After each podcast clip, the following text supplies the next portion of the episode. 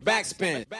Hallo und herzlich willkommen zu einer neuen Folge von Backspin 25, dem Podcast, der den 25. Geburtstag der Backspin feiern soll in diesem Jahr. Mein Name ist Nico Backspin, meines Zeichens aktuell Head of Backspin und ich äh, begebe mich auf die Reise, um mit Covergeschichten aus 25 Jahren Backspin zu reden, über ihre Cover und äh, ihre Verbindung zur Backspin. Und heute habe ich mir einen Gast geholt, ähm, der noch nie auf dem Cover der Backspin war, aber ich glaube über 50 auf jeden Fall davon betreut hat, wahrscheinlich sogar noch mehr. Hallo Dennis. Moin.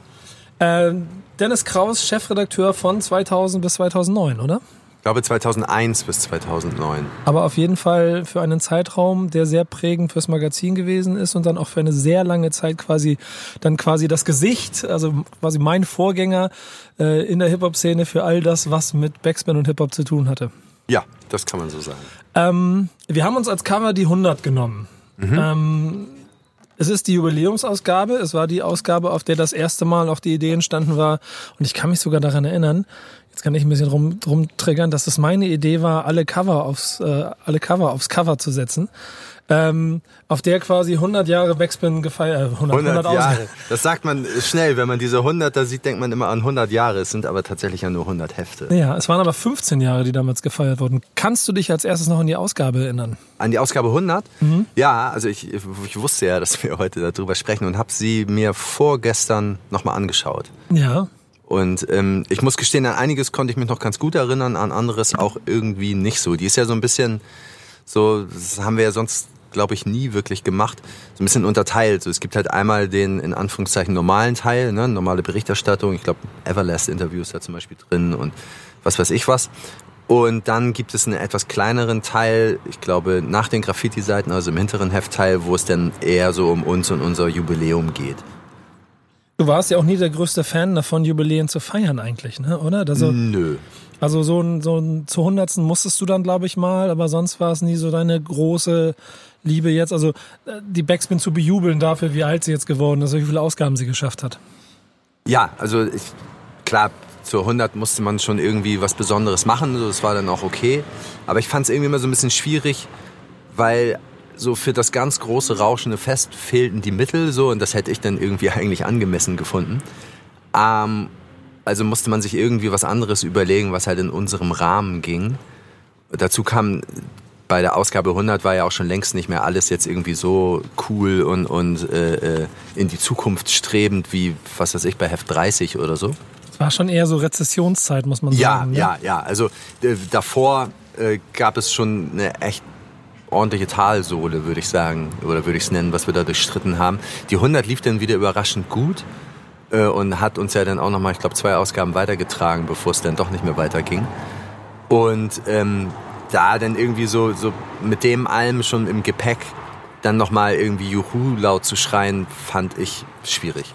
Du sprichst es damit schon ganz gut an. Ähm, die 100 war die drittletzte Ausgabe, bevor die vorherigen Inhaber der Backspin quasi die Segel streichen mussten, als Independent äh, Verlag es nicht mehr geschafft haben, quasi die Rezession aufzufangen, sondern quasi genau daran erstickt sind, dass der Printmarkt und der Anzeigenmarkt für sie ein bisschen zusammengebrochen war, weil es Hip-Hop insgesamt nicht so gut ging. Es war vor allem der Anzeigenmarkt. Ja. Also die Verkäufe sind natürlich auch runtergegangen, aber die waren nicht so dramatisch wie äh, der Verlust durch Anzeigeneinnahmen. Und es war dann ja auch schon so ein bisschen äh, die Zielgerade von dem Weg, den du als Chefredakteur gegangen bist. Wir können die, die Geschichte kurz zusammenfassen. Wir beide kennen uns äh, schon ziemlich lange. Wir haben, wir haben gestern kurz gerätselt, wann das eigentlich war. Ich wusste es nicht mehr genau. Nee. Wann, wann war das? Weißt du das? 2003, 2004? Irgendwann dann, Irgendwann oder? 2003, ich, ich glaube sogar Ende 2002, irgendwo da sind wir zum ersten Mal aufeinander getroffen. Da erzähle ich immer meine Geschichte von, dass Den Moment weiß ich, also wie das war, weiß ich auch alles noch und wo und so, aber ich weiß ja nicht mehr genau wann. ja, dass ich ins Büro gekommen bin und dann Bodo, der ehemalige In Inhaber, einer von den beiden, dann, als ich gefragt habe, kann ich auch mal schreiben, dann in dein Büro reingetigert bin und dann quasi der Beginn von unserer gemeinsamen Zeit darin war, dass ich mich als einer von vielen Autoren mal vorgestellt habe, der auch mal was für euch schreiben möchte. Genau. Genau. Und daraus ist dann äh, für uns beiden ja eine, weiß nicht, sechs, sechs, siebenjährige Zeit geworden, in der wir immer mal wieder mehr und dann auch vor allen Dingen immer intensiver dann nochmal Reisen zusammen gemacht haben und ich quasi von der Seite immer viel mit reingucken konnte, was dazu geführt hat, dass wir danach dann ja auch bis heute zusammenarbeiten. Dass du quasi dann auch so ein bisschen der Hip-Hop-Szene im vorderen, äh, in der vorderer Front so ein bisschen den Rücken gekehrt hast. So, mhm. ich nenne es immer so ein bisschen als graue Instanz oder Eminenz hier im Haus immer noch dafür sorgst, dass manchmal Dinge richtig eingeordnet werden, wenn die Jungen Quatsch erzählen. Ja, hatten wir gerade neulich das Thema wieder. Also so ist manchmal, also es ist halt heute einfach anders. Entschuldigung, es ist heute, es ist heute einfach anders als damals und ähm, Manchmal muss man aber eben auch wissen, wie es damals war, um es heute noch korrekt beschreiben zu können. Weil nur weil die Zeit heute eine andere ist, haben sich ja Dinge, die früher waren, nicht verändert. Ja, genau. Das auf jeden Fall. Irgendwas, irgendwas. Es rauscht irgendwie, ne? Ja, Hab genau. Ich, ich glaube aber, mal gucken, vielleicht rettet Als hätte das irgendwie so ein, so ein, Verstärker hochgezogen oder so. Ja, es ist eine Kabel, glaube ich. Aber wir retten das an dieser Stelle. Okay. Wir retten das genauso, wie du die Backspin über eine gewisse Zeit lang immer wieder gerettet hast. Denn der Zeitraum, in dem du aktiv gewesen bist, war. Ähm, was war die erste Ausgabe? Für die ich überhaupt geschrieben habe? Ja. Boah, weiß ich nicht. Ähm, aus, ich, ich rate jetzt mal so Heft 12 vielleicht oder 13. Das heißt wirklich sehr, sehr weit in den Anfängen. Mhm. Da, wo es noch ein naiveres äh, Hip-Hop-Magazin, Schrägstrich Fanzine war, das sich quasi selber so ein kleines bisschen emanzipieren wollte. Und bis dann in die Chefredaktion wann gewechselt? 2001, wie, wie vorhin gesagt. Also mhm. Ausgabe meine ich. Welche war das? Ähm, die mit DMX auf dem Cover. Ist das Nummer 30 oder 31 oder irgendwie so? Ja, ich gucke hier nebenbei. Aber auf jeden Fall dann nach ähm, ja schon ein paar Jahren, glaube ich. Ne? Also, ja, also ich habe, also um das kurz zusammenzufassen, ich glaube, es war irgendwie Ende 96, vielleicht auch noch vor dem Sommer 96. Ich habe Abi 96 gemacht und manchmal glaube ich, ich bin sogar noch zur Schule gegangen, als ich meine ersten Reviews für Backspin geschrieben habe. Genau wissen tue ich es aber nicht, müsste man jetzt nachgucken. Und ähm, da, das ging dann erstmal so ein bisschen weiter, dann kam der Zivildienst und so die große Abhängzeit und so. Und äh, dann, als ich abzeichnete, 99, das äh, Studium hier an der Uni Hamburg nicht so mein, mein heißer, heiß geliebter Scheiß werden wird, war ich dann mal wieder im Büro und die haben mir dann angeboten oder mich gefragt, ob ich mir nicht vorstellen kann, da als Festangestellter zu arbeiten. Aha. Und dann, das war 99 im Mai, begann mein Arbeitsvertrag. Und irgendwann 2001, Monat weiß ich nicht mehr, wurde ich dann Chefredakteur. Was hat das für dich bedeutet, Chefredakteur von einem Hip-Hop-Magazin zu sein? Der versucht, die Kontrolle zu erlangen. Also, ich muss dazu sagen, also es war damals im Gespräch, dass jemand anders es äh, auch werden könnte. Der war ein bisschen älter als ich, gestandener Typ in jedem Fall auch noch zu der Zeit und heute vielleicht auch noch. Und ähm, das war aber ein Typ, der eigentlich primär auf das Graffiti-Thema äh, äh, anvisiert hatte sozusagen bei uns und da auch viel gemacht hat. Super Typ, der war auch lange festangestellter Redakteur bei uns. Aber äh, ich boah, das ist jetzt ein bisschen mies, aber ich behaupte einfach mal, mit Rap war er nicht ganz so warm. Mhm. Und dann habe ich gesagt, ey, hm, klar, Graffiti ist sehr wichtig für uns, aber es wäre natürlich irgendwie geil, wenn das andere mindestens gleichberechtigt daneben steht, eben das Musikding. Und ähm, ich behaupte einfach mal, ich bin in beiden Feldern ganz gut zu Hause. Und äh, damit habe ich mich als Prädestinierter empfunden und äh, wurde es dann. Es ist schon ganz interessant, dass gerade wenn es um den, das geht, was Backspin bedeutet, dann ist es natürlich äh, geprägt, wenn ich damit in Deutschland unterwegs bin, durch das, was ich selber seit 2000, weiß ich, acht oder wann ich damit angefangen habe, Backspin TV zu machen und Videocontent, der das natürlich dann stark geprägt hat und dann auch zu einer Personensache geworden ist, was man ja gemerkt hat. Aber es gibt halt trotzdem auch eine ganze also Generationen sind es schon wirklich, die mit Backspin irgendwie groß geworden sind, die dann ja auch geprägt worden sind durch das, was du daraus gemacht hast, in der wahrscheinlich prägendsten Zeit von, von diesem Backspin-Magazin, ab der Jahrtausendwende, in den Jahren danach. Bist du dir diesem heute bewusst?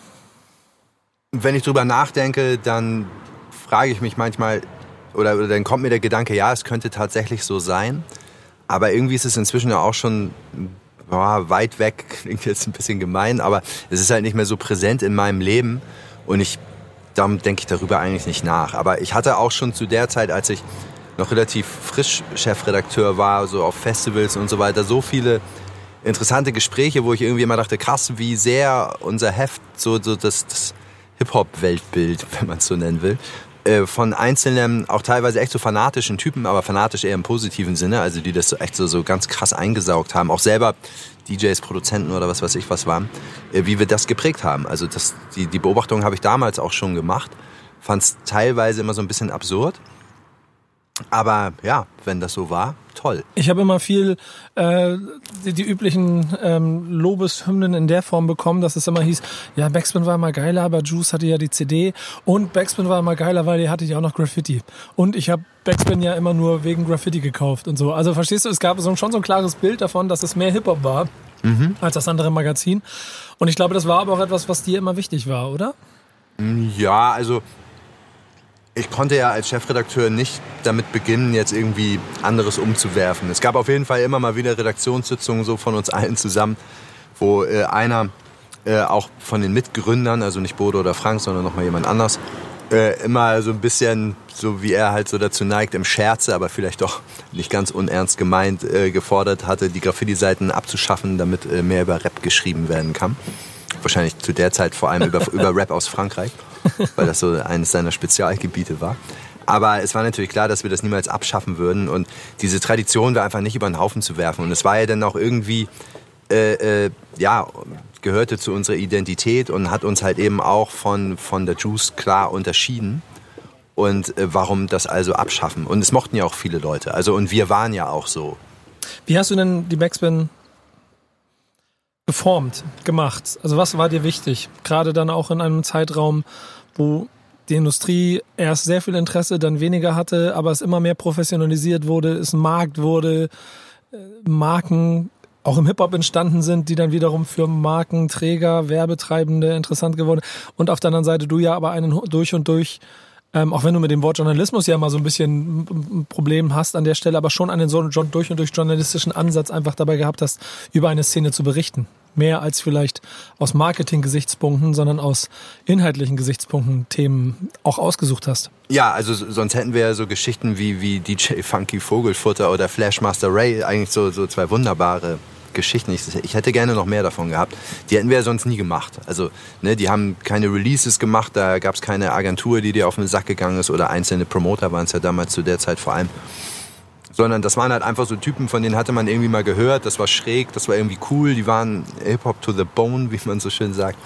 Und das haben wir halt auch gemacht. Und wenn du mich fragst, inwieweit ich sie geformt habe, also da gab es bestimmt so auf mehreren Gleisen sozusagen so Formungen. Ne? Also es war natürlich einmal so irgendwie nach innen, also intern, was man denn, wenn man das Heft als Konsument einfach in die Hand nimmt, bestenfalls gar nicht mitkriegt, nämlich äh, die Leute, die Geschichten da reinbringen äh, wollten, also die irgendwas bei uns abdrucken wollten, die Autoren, die sollten mir schon erklären, warum. Also einfach nur, ey, der und der, äh, ich habe den interviewt, willst du haben? So habe ich gesagt, nee, Alter, ich will schon wissen, warum. Was ist denn damit? Und ähm, natürlich ist ein anstehendes Album und äh, das Interview dazu immer ein ganz gutes Argument, aber ähm, eben auch nicht immer. Weil es gab ja dann auch irgendwann die Juice und so weiter und so fort, die haben das ja dann auch immer alles abgefrühstückt. Und es, ich habe immer gedacht, es bringt ja irgendwie nicht so viel, wenn in den Heften immer das Gleiche steht. Also zwar einmal die Backspin-Perspektive aber die, und die Juice-Perspektive, aber äh, bei, bei diversen Künstlern deckten sich die Perspektiven ja ziemlich weit. Also was irgendwie, also musste man ja irgendwie was anderes finden. Darum wollte ich so eine gewisse Hürde irgendwie auflegen, sozusagen, für Autoren mir Geschichten anzubieten die halt äh, und, und die Argumente mussten halt mehr sein als der Name. Mhm. So, das, das fand ich irgendwie wichtig. Und halt auch so lauter organisatorische Dinge und so. Ne? Also das, das, waren ja alle völlig unerfahren, was sowas angeht. Es wurde dann irgendwie schnell und professionell und die Technik wurde irgendwie immer krasser und, und wir mussten ja dann irgendwie uns auch weiterentwickeln. Da ging es dann auch viel drum. Und dann aber auch nach außen einfach so, ich, ich, da habe ich, rede ich auch in diesem Interview hier in der 100 drüber, habe ich vorgestern gelesen. Und ich denke eigentlich auch noch immer so, äh, Hip-Hop ist ja so, so total hype-anfällig. Es macht es ja auch irgendwie ein Stück weit aus und es macht es Spaß. Aber ich habe einfach dann ja irgendwann gesehen, irgendwas, was heute gehypt wird, ist in einem halben Jahr scheißegal. Und äh, auf Papier gedruckt will man da wirklich die Riesengeschichte dann genau in mhm. dem Moment sehen, vor allem wenn man sowieso nur monatlich und nicht wöchentlich erscheint und so weiter. Und dann dachte ich mir, lieber immer ein bisschen Piano machen und mal gucken, was da eigentlich so draus wird und nicht immer alles so gleich mit abfeiern und sich irgendwie so als Musikredakteure da dann fühlen wie A&Rs, die am besten noch ihre eigenen Künstler aufbauen, die sie dann so in ihrem Heft geil abfrühstücken konnten. So, das fand ich irgendwie nicht cool. Das ist auf jeden Fall andererseits natürlich ein legitimer Weg, das machen ja auch viele. Stört mich auch nicht weiter, aber ich wollte das nicht. Das ist ein ganz interessanter Punkt, weil der ja auch so ein bisschen dazu geführt hat, dass man damals Diskussionen über genau diese Bereiche der Verbindung von Hypes, Geschichten, der Ort, wo es stattfindet, wie man darüber schreibt und was man damit macht, die hat quasi richtig Konfliktpotenzial innerhalb auch des Backspin-Entwicklungsprozesses so hatte. Ja. Über die man zehn Jahre später wahrscheinlich ganz anders nachdenkt, weil sich diese ganze Welt auch, also die mediale Welt, in der wir uns befinden, total verändert hat. Also da würde ich vielleicht am ganz von vorne weg irgendwie sagen, unser Geschmack hat halt auch eine Rolle gespielt. Ne? Also man kann ja ganz klar sagen, wir haben so diesen Berliner Untergrund-Rap äh, äh, lange eher nicht so schwerpunktmäßig thematisiert. Und ähm, das lag halt zum einen daran, so, dass unser Geschmack irgendwie anders war. Also wir fanden das halt auch alle gar nicht so gut. Wir waren halt, also es, der Sound und so, Hip-Hop war ja auch irgendwie immer derbe fette Beats und, und geilen Bass und bla bla bla. Und dieses Untergrundzeug, was dann da so irgendwann kam, war vielleicht, oh, ist gefährlich jetzt, ne, aber ich sag's trotzdem, äh, qualitativ, also tontechnisch, klangqualitativ noch nicht ganz so der oberheiße Scheiß, während halt zum Beispiel hier in Hamburg oder auch die Stuttgarter und so, die waren ja soundmäßig einfach schon derbe gut. Ich glaube, das war aber und ein ganz normaler Abgrenzungsprozess. Das war schon bewusst auch so gesetzt aus von, Berlin. Nee, glaube ich nicht. Also nee? das kann man im Nachhinein immer sagen, aber äh, mir kann keiner erzählen, dass äh, ein x-beliebiger, sehr ambitionierter äh, Underground-Rapper aus Berlin nicht auch äh, glücklich gewesen wäre über den Sound wie seine Lieblings-Souls of Mischief-Platte. Ja, ich glaube aber eher, also, ich glaub, es, ging, es so ging, eher darum, dass man, okay, das ist cool so, wir hauen es jetzt einfach erstmal raus. Ja, das war halt eine andere Herangehensweise vielleicht genau. so. Und, und unser Geschmack war halt eben so ein anderer. Wir sind halt so ein bisschen anders äh, sozialisiert worden, was, was Musik angeht, auch aus den eigenen Gefilden. Und ähm, das hat dann so ein bisschen halt dazu geführt, dass wir da ja, vielleicht sogar einen Tick zu lange drüber weggeguckt haben, weil interessant war es ja trotzdem. Aber es war halt auch, also ne, die, die große Zeit so der ersten großen deutschen Rapwelle war ja vor allem Hamburg, Stuttgart, so sage ich jetzt mal, so ein bisschen verknappt. Und äh, da war halt für uns sowieso schon ein riesengroßer Spielplatz. So. Und selbst da sind wir ja überall nicht richtig geil hinterhergekommen. Es war ja auch nicht immer so ganz einfach, immer alles rechtzeitig gut. Äh, das war ich jetzt hier, glaube ich. Mhm. Es war ja nicht, nicht immer einfach, alles rechtzeitig und gut aufbereitet als Geschichte an, an den Start zu bringen. Rückblickend, was glaubst du, was äh, hast, habt ihr in dieser Zeit als Backspin-Chefredaktion oder auch im Team, was habt ihr richtig gemacht und wo habt ihr Fehler gemacht? Ich weiß gar nicht, ob das so die Kategorie ist, in der man darüber denken kann. Also ich wüsste jetzt nicht, was wir falsch gemacht haben. Natürlich kann man sagen, man hätte viel früher auf den Berlin äh, aufspringen müssen. Es hat aber sich in unseren Heftverkäufen eigentlich nicht gespiegelt. Also war das jetzt ein genau Fehler oder, oder war es kein Fehler so? Weißt du? Also Natürlich war unser Anspruch ja auch immer, und dann ist es vielleicht doch ein Fehler, möglichst viel zu zeigen, so wie es tatsächlich ist. Und äh, wenn man das so als oberste Maxime nimmt, dann ja, war es vielleicht irgendwie doch ein Fehler. Aber wiegt der so schwer? Ich weiß es nicht. Also das passiert ja irgendwie einfach so. Und, und so ein Heft ist ja auch nicht ganz frei von den Charakteren der Leute, die es machen. Und es ist ja auch okay. Also wir sind ja jetzt kein Nachrichtenmagazin wie der Spiegel oder so, sondern ein Hip-Hop-Blatt. Der Kampf ums Cover ist ja seit jeher immer einer gewesen, der je größer Künstler geworden sind ähm, und je stärker dann auch noch die Print im Titel waren, am Zweifel wahrscheinlich bis heute bei der Juice auch immer noch ein Kampfthema ist, aber dann auch eins, das du immer austragen musstest. Wie bist du damit umgegangen? Ähm, einerseits war es natürlich sehr schmeichelnd, wenn viele Leute äh, äh, an mich rantraten mit der Idee, ey, mach doch mal meinen Künstler aufs Cover. Es gab da auch völlig unterschiedliche Arten von Gesprächen über all die Jahre. Ne? Also äh, besonders gut in Erinnerung ist mir jemand äh, mit einem sehr erfolgreichen Indie-Label, der gerne sehr viel mit Zahlen argumentiert hat, was ich irgendwie neu und geil fand. Dann wahrscheinlich viele wissen, wen ich meine. Und andere haben halt einfach nur so, yo, mit ist cool und ist geil und so argumentiert. Und teilweise bin ich den Argumentationen gefolgt, teilweise nicht, weil wir halt irgendwie einfach anderes wichtiger fanden. Und äh, gleichzeitig, also die Titelgeschichte ist ja in der Backspin auch immer die längste. Mhm. Und ähm, also man braucht dafür am meisten sinnvollen Input im Vergleich zu allen anderen Geschichten. Und die Erfahrung hat uns ja auch gelehrt über all die Jahre, dass der vermeintlich hochinteressante Künstler, der irgendwie gerade am Anfang oder schon mitten in seinem Hype ist, als Story vielleicht gar nicht so interessant ist, wo man dann so als Musikredakteur oder Autor oder Journalist oder wie auch immer man es nennen will, äh, selber so, so diesen kulturellen Unterbau mit seiner Sprache da irgendwie erzeugen muss und so. Und das fand ich immer nicht so interessant. Ich fand es irgendwie immer interessanter, Leute, die echt schon viel erzählen können, wo halt echt was rüberkommt, wo Leute es lesen und irgendwie tatsächlich was mitnehmen, als nur so, yeah, geil, das ist der neue heiße Scheiß. Äh, äh den habe ich dann halt vielleicht im Zweifel eher den Vorzug gegeben als dem Up-and-Coming-Thema. Ähm, und, und äh, ganz kurz, ja. und äh, so war das dann halt so ein, so ein ewiges Hin und Her. Mal so und mal so. Es war halt auch immer davon abhängig, was kriegen wir. Wir haben natürlich auch einige Vorhaben, also einige Geschichten vorgehabt, die so nicht passiert sind. Wo, äh, oder wo es an Fotos gescheitert ist, da bist du ja auch total abhängig von, wenn es um eine Titelgeschichte geht. Und äh, wer alles richtig gemacht hat, ist halt einfach mit derben Fotos, einem geilen Künstler, mit einer geilen Geschichte gekommen. So, das war dann halt ein Volltreffer. Ja, wenn sie gut gearbeitet haben, dann haben sie auch immer gute Plattformen bekommen. Da kann ich mich auch noch dran erinnern. Genau, also weil das einfach so, das hat halt einfach das Leben leichter gemacht. Und es gab ja auch eine Zeit, wo wir, glaube ich, alle vier Wochen dieses Heft gemacht haben. Und das eigentlich auch mit einem verhältnismäßig, das waren ja teilweise 132 Seiten jedes Mal, mit einem verhältnismäßig kleinen Team. Da geht es natürlich ein Stück weit auch immer um Machbarkeit. Ja, es ist eine groß ambitionierte Aufgabe gewesen, am Ende acht, acht Ausgaben ähm, pro Jahr hinzukommen. Bekommen. Nee, es waren eigentlich in der Hoch, also es waren eigentlich immer zehn oder zwölf. Sogar. Ach, sogar doch so viele? Ja. Ich dachte immer maximal acht. Nee, wir haben eine Zeit lang eine Sommerpause und eine Winterpause gemacht, dadurch waren es zehn, aber ich glaube, es gab auch mal eine Phase, wo wir zwölf gemacht haben. Ah, das haben, muss, haben wir halt alles gelernt, so was, wie funktioniert so, ne? Und dann haben wir halt irgendwann gesehen, so, okay, es war kein Zufall, dass äh, in den letzten beiden Jahren der Sommer scheiße war im Abverkauf und mit Anzeigen. Das ist halt das tolle Sommerloch. und ne, da, da wird nicht so viel beworben und da kaufen auch nicht so viele Leute ein Heft oder irgendwas.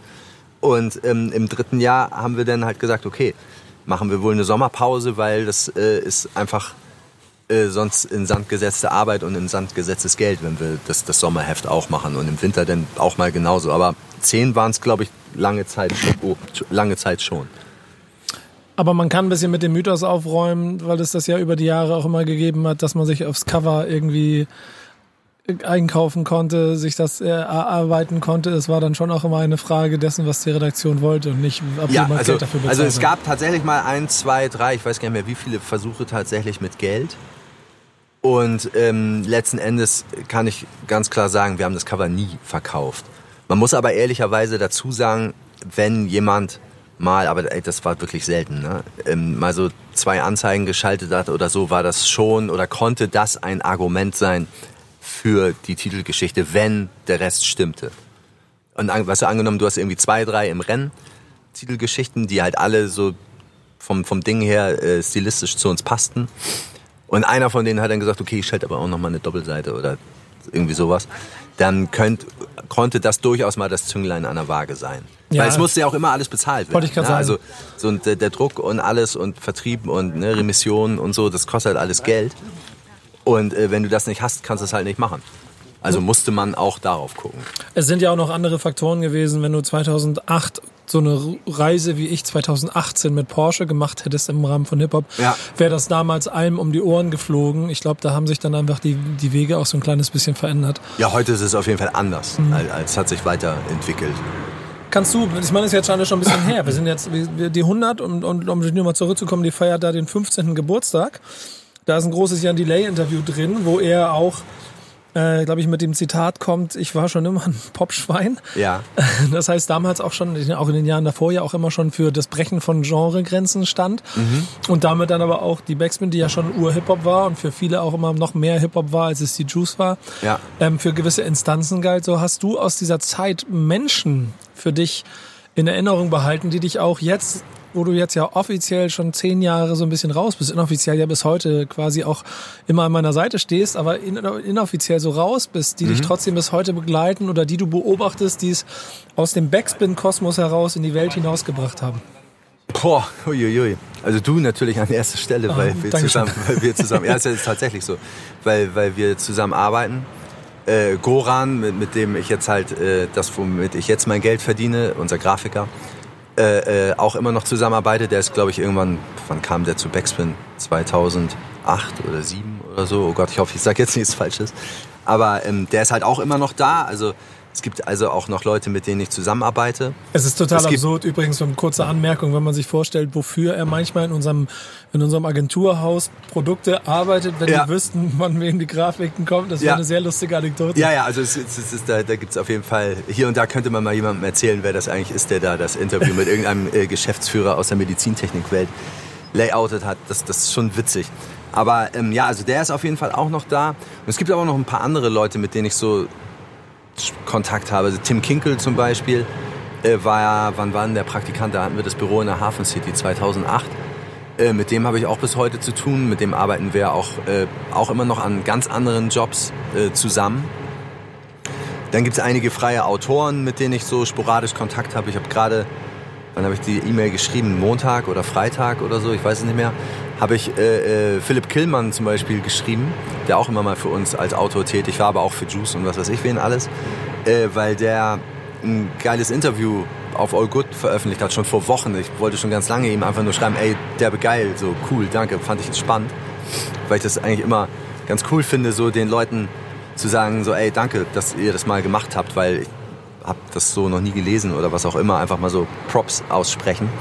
Da haben wir uns dann so ein bisschen geschrieben und so kommt das halt immer mal wieder vor, dass ich irgendjemandem schreibe oder irgendjemand mir schreibt und mich fragt oder was auch immer also ja, da sind schon noch ein paar Leute. Ist ja auch ganz interessant, dass man dadurch immer merkt, und das geht mir ja auch, selbst in meiner Generation schon, dass du immer wieder Hip-Hop-Leute hast, die es dann in ihrem Weg weitergemacht haben, woanders ja. auf einmal auftauchen ja. und dich dann als Spiegelautoren wieder anfragen für Interviewsituationen und du vorher fünf Jahre nichts von denen gehört hast.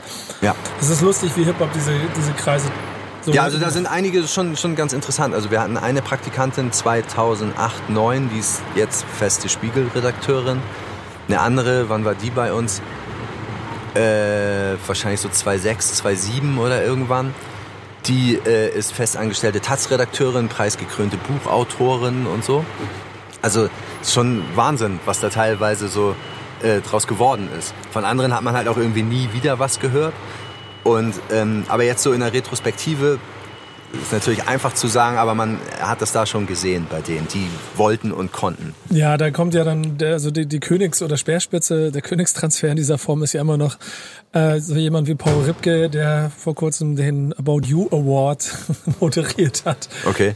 Was ist der About You Award? Ach, das ist dieses ist Social Media ja, Award, ja. Okay. wo mit Lena Gerke da zusammen auf der Bühne stand und den About You Award moderiert hat. Aber passt doch, also er hat doch da ganz schön viel Social Media mäßig äh, losgetreten, oder? Genau, und, und der aber dann ja auch immer, und das muss man ihm auch immer hoch anrechnen, immer wieder erzählt von der Situation, wie er überhaupt reingekommen ist in dieses ganze Business, als er in der Bahn äh, einen Typen kennengelernt hat, der Chefredakteur von dem Hip-Hop-Magazin gewesen ist, den er auf einer Bahnfahrt zwischen Hamburg und Heidelberg oder irgendwo. Ja, von Heidelberg nach Hamburg. Ja, Heidelberg nach Hamburg immer getroffen hat. Ja, ja.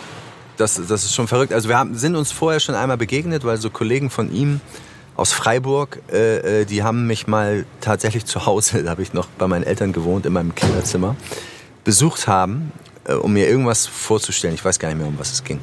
Und da war Paul auch dabei. Der kam da gerade, glaube ich, von einem Austauschjahr in den USA. Wenn ich das richtig erinnere, hatte Erika Badu fotografiert auf so einem Festival und was weiß ich. Und ähm, ja, dann verloren wir uns aber irgendwie wieder aus den Augen. Und dann bin ich halt eines Tages auf dem Weg nach Hamburg. Äh, damals durfte man in Wagen 1 im ICE noch rauchen. Äh, ich habe mich da aber nie hingesetzt, weil das war eklig. Äh, geraucht habe ich da dann aber trotzdem ab und zu mal und bin dann äh, dahin gelaufen und in Wagen 2, der Ruhewagen im ICE, eigentlich ein super, super Spot, äh, da saßen er und sein Kollege Florian Schmucker und so, ey, ey, und dann, ja, saß ich äh, ab da dann bei denen und wir haben gesabbelt und ich glaube, wenige Tage später habe ich ihn dann das erste Mal mitgenommen. Der Rest ist Geschichte. Ja. Und genauso wie er seinen Weg danach gemacht hat, äh, muss ich ja auch immer bis heute erzählen, dass auch die Tatsache, dass du, und das hast du ja schon immer gemacht, so Türen geöffnet und wenn man eine Basis für Austausch hatte, dann auch immer sehr offen bei den Sachen gewesen bist. Ja. Jede Reise, die wir zusammen getätigt haben ab 2003, hat am Ende dazu geführt, dass ich 2019 halt auf die Idee gekommen bin, okay, wir müssen die Rechte retten, wir müssen Backspin weiterführen. Ja. Ich will das weitermachen, wir müssen versuchen, das irgendwie moderner hinzubekommen und das ist der Grund, warum es jetzt überhaupt dazu gekommen ist, dass wir ähm, 2019 25 Jahre feiern können. Ja, ja wir haben ja oft auch, also ne, ich habe dir dann auch so ein paar Sachen so interner quasi erzählt, so weil du durch das, was du gemacht hast, ja auch so ein bisschen so, so quasi, wie führt man einen Betrieb, so, mhm. da hattest du halt auch schon so deine Vorstellungen, Erfahrungen, auch durch deine Ausbildung und so.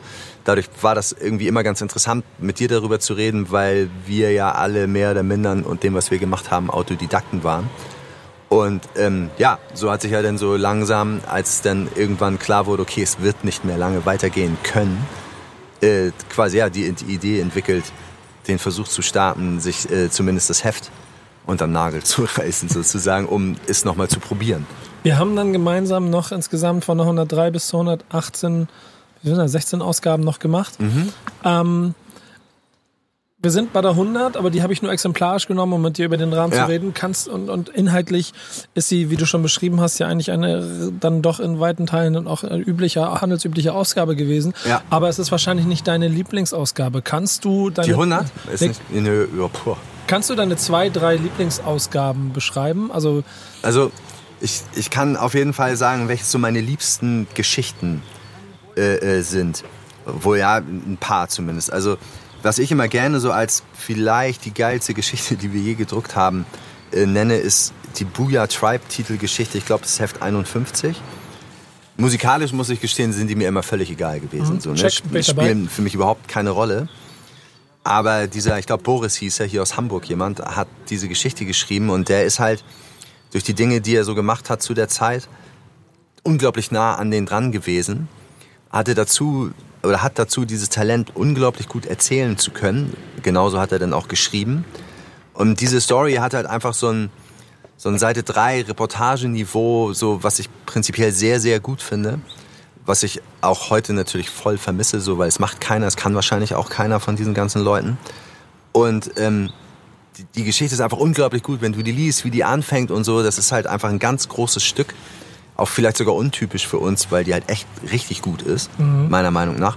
Also das ist auf jeden Fall einer meiner allerliebsten Texte, die wir so gedruckt haben. Und dann gab es echt vieles, was ich eigentlich ganz gut fand, auch noch so im Nachhinein. Also ich fand auch unser Bushido-Interview, wo du ja mit dabei warst, ganz cool. Also ich, ich glaube, wir waren auch die Ersten, die ihn so zu dem, was ich immer hinter vorgehaltener Hand so über ihn erzählt wurde. Wir haben ihn das ja einfach mal gefragt. So, ne? Was sagst du eigentlich dazu? Stimmt das? Man hört das überall und so. Ich kann mich nicht erinnern, vorher, ich hoffe, ich trete jetzt, oh, ich hoffe, ich trete jetzt niemandem auf die Füße, aber ich kann mich nicht erinnern, vorher das irgendwo mal gesehen zu haben, dass ihn jemand das gefragt hat. So, und das Interview ist eigentlich auch ganz cool. Das sagt auch viel über ihn aus. Also generell ist es ja immer so, wenn du jemanden durch ein Interview äh, so befragst, dass, dass seine Antworten viel über den verraten und nicht nur mit wem er wie zusammenarbeitet und warum das geil ist, weil das ist ja eh klar, also muss man nicht drüber reden. Äh, dann bin ich glücklich damit. Ne? Also zum Beispiel auch die Geschichte, äh, die Titelgeschichte mit Bo auf dem Cover, wo er dieses aufblasbare ja. Mikrofon auf der Titelseite hat. Das ist auch ein super Interview, Alter. Das ist derbe nah an dem dran, wenn man das so liest.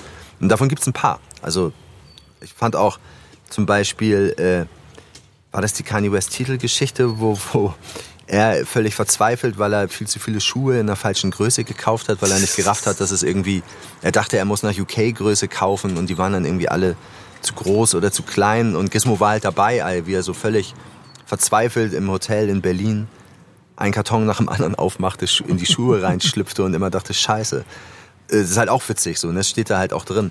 Auch die DMX-Geschichte ist geil, also mit dem Typen dann so zwei, drei Tage durch Amerika zu gehen, so mit ihm unterwegs zu sein und seinen Leuten, wenn er in Imbiss geht und irgendwelche Soulfood bestellt und was weiß ich was. So, da gibt's schon echt viel Gutes und auch viele geile Graffiti-Geschichten. Also die, dieses Moses-Interview ja. auf dem Backspin-Cover. Ja, was willst du da sagen? Ne? Der Typ ist relevanter denn je heute, in der, in, nicht nur in der Graffiti-Welt. Und wenn du das Interview liest, dann fährst du dir am Kopf und denkst, Alter, ist das krass. Mhm. Also, oh, davon gibt's auf jeden Fall viele. Wenn du auf deine Zeit zurückblickst, und das sind dann ja insgesamt gut 100 Ausgaben, mit denen du zu tun gehabt hast und damit mit mehr Ausgaben als jeder andere. Ähm, ja, wahrscheinlich. Was bleibt? Was bleibt für dich, wenn du an Backspin denkst? Eine coole Zeit. Also das, das war der Bespann. Es war halt auch total Glück, muss man ja auch mal so sagen. Ne? Also wir, oder ich gehörte wahrscheinlich zu einem der wenigen, der, der lange Zeit davon in so einer teuren Stadt wie Hamburg so einigermaßen äh, sein Leben bestreiten konnte, ohne Rechnung schreiben zu müssen, wohlgemerkt auch noch dafür, sondern als Angestellter mit Sozialversicherung und dem ganzen Quatsch.